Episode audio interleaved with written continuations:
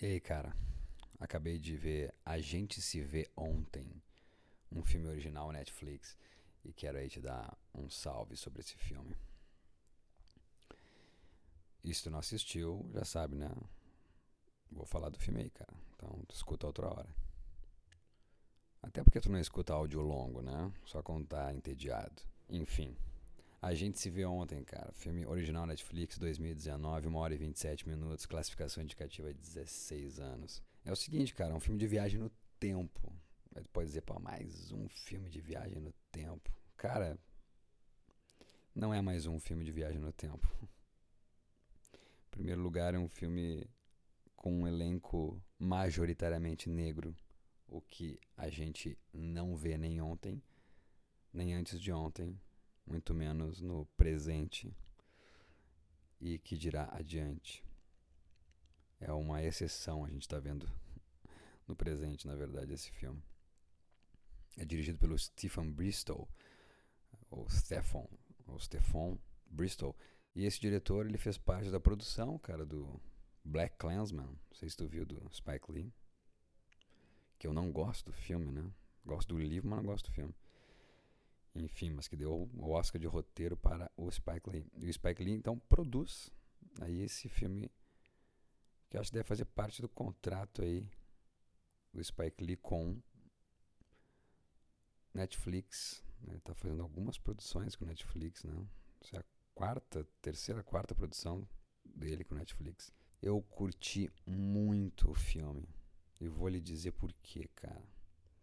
Uma porque aparece o Michael J. Fox logo no começo do filme, né? Ele é professor de ciências aí nessa The Bronx High School of Science, nessa escola especializada em ciência, uma escola que é dificílima de entrar. Estava lendo sobre de 30 mil candidatos por ano, 900 são admitidos. Então não é fácil, não é fácil criar uma máquina do tempo. Então esses dois jovens aí, protagonistas, são cabeçudos em ciências mesmo. E aí vale uma errata do Netflix. Vou mandar um áudio pro Netflix também, que diz fundado em 1918 na legenda e está escrito enquanto mostra o nome da escola, está escrito ali fundada em 1938. Na legenda está 1918. Houve uma viagem no tempo aí da, legendagem.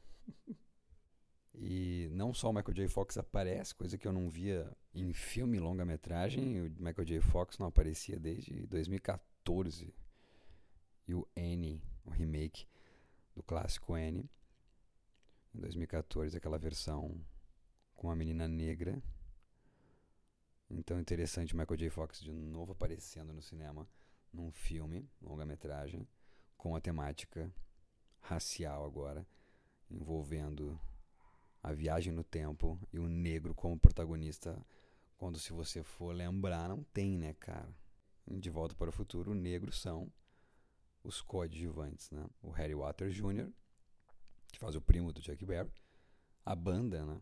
E o Goldie Wilson, que de faxineiro da lanchonete vai virar prefeito Goldie Wilson. E Michael J. Fox sabe disso como protagonista da trilogia De Volta para o Futuro, ele sabe que não contracenou com negros como protagonistas. Então, você lembrando que em 2014, a última aparição de Michael J. Fox era foi no N, aonde era uma negra a N diferente da branca do original, e vendo que ele volta nos cinemas só agora com esse filme, tu vê, cara, que Michael J. Fox está emprestando a sua persona cinematográfica, Morty McFly, para fazer parte desse recado. E o Michael J. Fox sabe como ninguém, né? Por fazer parte, como protagonista da trilogia De Volta para o Futuro, que não tinham negros contracenando com ele, senão secundários. Michael J. Fox não à toa fez em 2014 N. Faz valer mais ainda a participação dele em N, a gente entender a participação dele em N em 2014, onde a protagonista é negra. E agora, então, voltando, ratifica essa participação dele em 2014. Michael J. Fox quer dar um recado, quer fazer parte do recado dado. Michael J. Fox está emprestando aqui a personalidade dele, cinematográfica, Marty McFly, para fazer como se fosse possível realmente voltar no tempo em nome da conscientização, porque é essa a mensagem do filme. Conscientização. Também tinha essa mensagem de conscientização de volta para o futuro, mas aqui a mensagem é maior. É muito maior que de volta para o futuro. Fala também de existência, assim como falava de volta para o futuro, mas lá era uma questão muito singular, muito pessoal. Michael J. Fox, com Martin McFly, estava querendo voltar no tempo para a sua existência, o seu umbigo. Ele queria juntar o seu pai e sua mãe para ele, enfim, existir, ou enfim, continuar existindo. Aqui não. Michael J. Fox está fazendo parte de uma mensagem sobre existência, a existência da vida negra. Tendo em vista isso, entendendo isso, o filme A Gente Se Vê Ontem se agiganta de uma maneira que as comparações com qualquer filme de ficção científica caem por água abaixo, porque não é esse o mote. Ao chamar o Michael J. Fox para fazer o filme, ele está dizendo: olha, nós temos consciência de que o maior filme de ficção científica é De Volta para o Futuro. E mais, nós temos consciência de que o maior filme de ficção científica é branco. Você, espectador branco, tem consciência disso? Então, percebendo isso, não existe comparação, não existe questão técnica com outros filmes de ficção científica a se comparar. Não interessam efeitos visuais, o filme aqui não tem a pretensão de ganhar indicação a prêmios de efeitos visuais. Não interessa aqui se tem plutônio ou não tem plutônio, ao mesmo tempo que a gente se vê ontem está falando desse agente capaz de produzir uma bomba atômica. A gente se vê ontem está falando da hectacombe que assola o nosso planeta. O plutônio de a gente se vê ontem, cara, é a ignorância branca. É só disso para mim que se trata o filme. Então, para alguém com falta de atenção à alma e o coração, pode fitar nisso, né? Na comparação, tendo em vista que viu Michael J. Fox na abertura do filme. Ah, o Michael J. Fox, ah, ele tá aí só para dizer Great Scott. Ah, tá. E depois o filme não chega nem aos pés do De Volta para o Futuro. Fotograficamente parece Poder Sem Limites, o Chronicle, né, onde surgiu Michael B. Jordan, ou então o Cloverfield, que veio antes, inclusive, sabe? É isso, superpoderes, que na verdade é uma viagem no tempo, mas que não vai em nenhum lugar interessante, não não tem as peripécias do De Volta para o Futuro, não é engraçado. Ah, não gostei. Vou dar uma nota, sei lá, média no IMDb. Mas a gente se vê ontem, não é ficção científica. É antropologia antes de ficção científica. É filosofia, é saber. Por quê? Tem como mudar? Como fazer? Por favor, acontecer. E o que eu acho mais lindo é que em nenhum momento do filme ele diz: Olha, não sou ficção científica, eu sou antropologia, eu sou filosofia, eu sou política, eu sou resistência, eu sou vida. E eu acho que é a decisão mais sábia, por causa que quando você fala sobre consciência, não tem como obrigar a consciência. Consciência é algo que vem de dentro. Entende, cara? A viagem no tempo de A Gente Se Vê Ontem, ela é diferente de qualquer outra que me vem na cabeça nesse momento, inclusive da do filme De Volta para o Futuro, porque ela não se resolve. Diferente, como desses filmes, por exemplo, que se resolvem. Ela não se resolve. Acaba o filme não se resolvendo essa questão. Por quê? Porque vá saber aonde tem que no tempo chegar, lá para trás para conversar com o primeiro, a primeira mulher, homem branco, para dizer: Cara, a vida diferente da tua cor importa tanto quanto. A viagem no tempo de a gente se ver ontem não se limita a menina voltar no tempo para salvar a vida do irmão que foi morto por um policial branco, porque o policial branco acreditou que o irmão dela, por ser negro, era suspeito de um assalto. A viagem no tempo da gente se vê ontem não se limita a ela voltar no tempo para salvar a vida do amigo, colega, cientista, que morre no assalto por um negro que estava assaltando a delicatessen.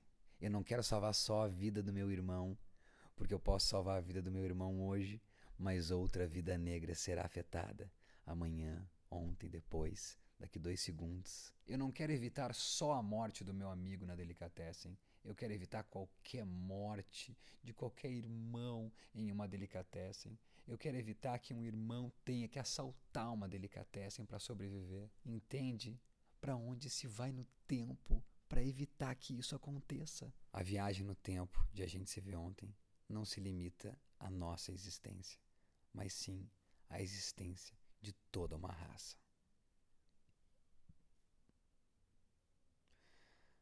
A viagem no tempo de a gente se ver ontem não se limita à minha existência, mas sim a toda uma raça. E é por isso que não se resolve.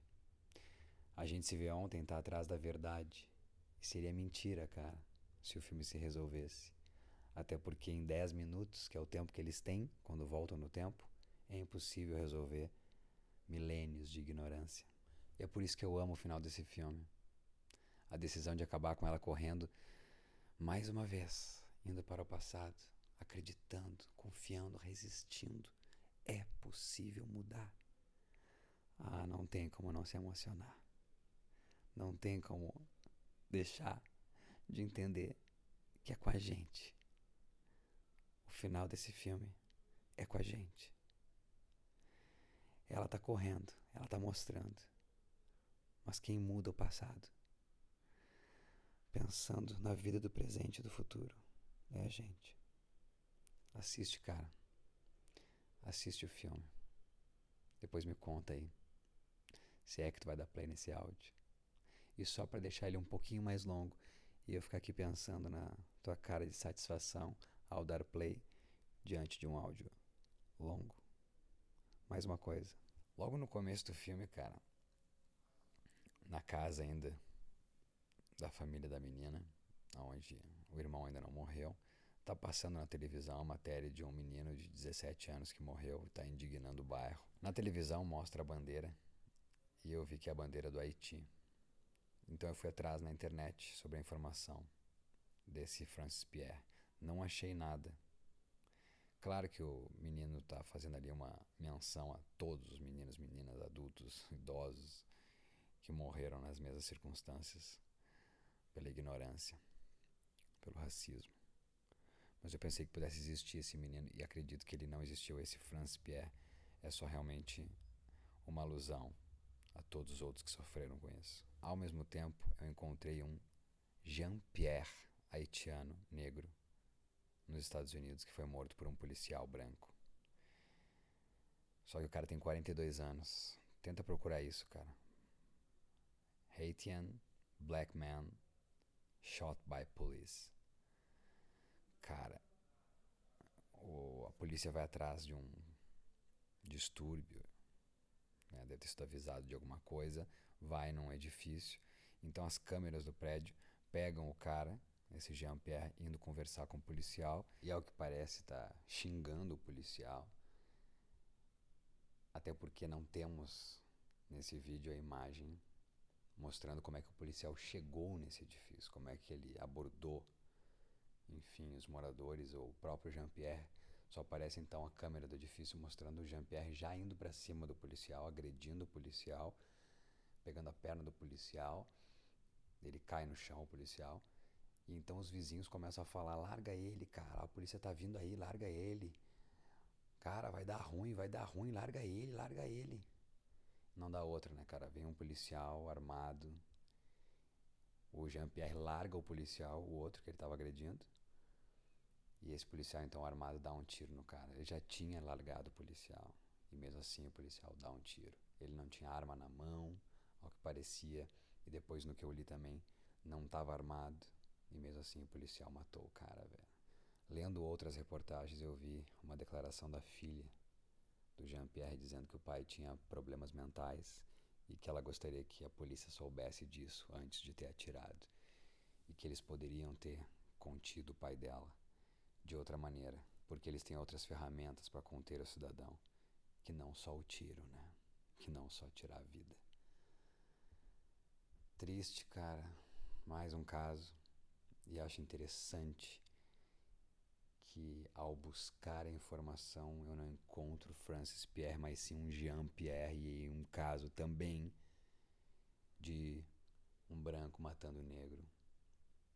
Não tá claro isso no filme ao falar de Francis Pierre, mas é o que parece que aconteceu com Francis Pierre no filme.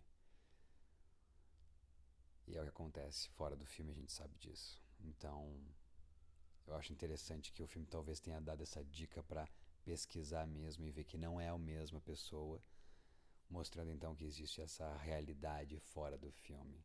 Vá procurar sobre o filme e veja a realidade que existe e que é essa realidade que o filme está falando. Deixando cada vez mais claro que a mensagem é essa e a consciência. E o final do filme, então, a resolução dessa volta no tempo cabe a nós. Brilhante, achei essa sacada, se foi assim, para mim, brilhante. Que filme importante. Gostei muito mesmo, cara. Feliz do Spike Lee tá produzindo. Feliz do Michael J. Fox tá vencendo a doença e atuando em nome de uma outra doença, que é a da ignorância, que é a do racismo, que é a da violência, que é do preconceito, que é da morte. Enfim, assiste aí, cara. É isso. Me dá um retorno depois, hein? Costuma ouvir meus áudios e não responder, hein? Sacanagem. Beijão. Fique em paz.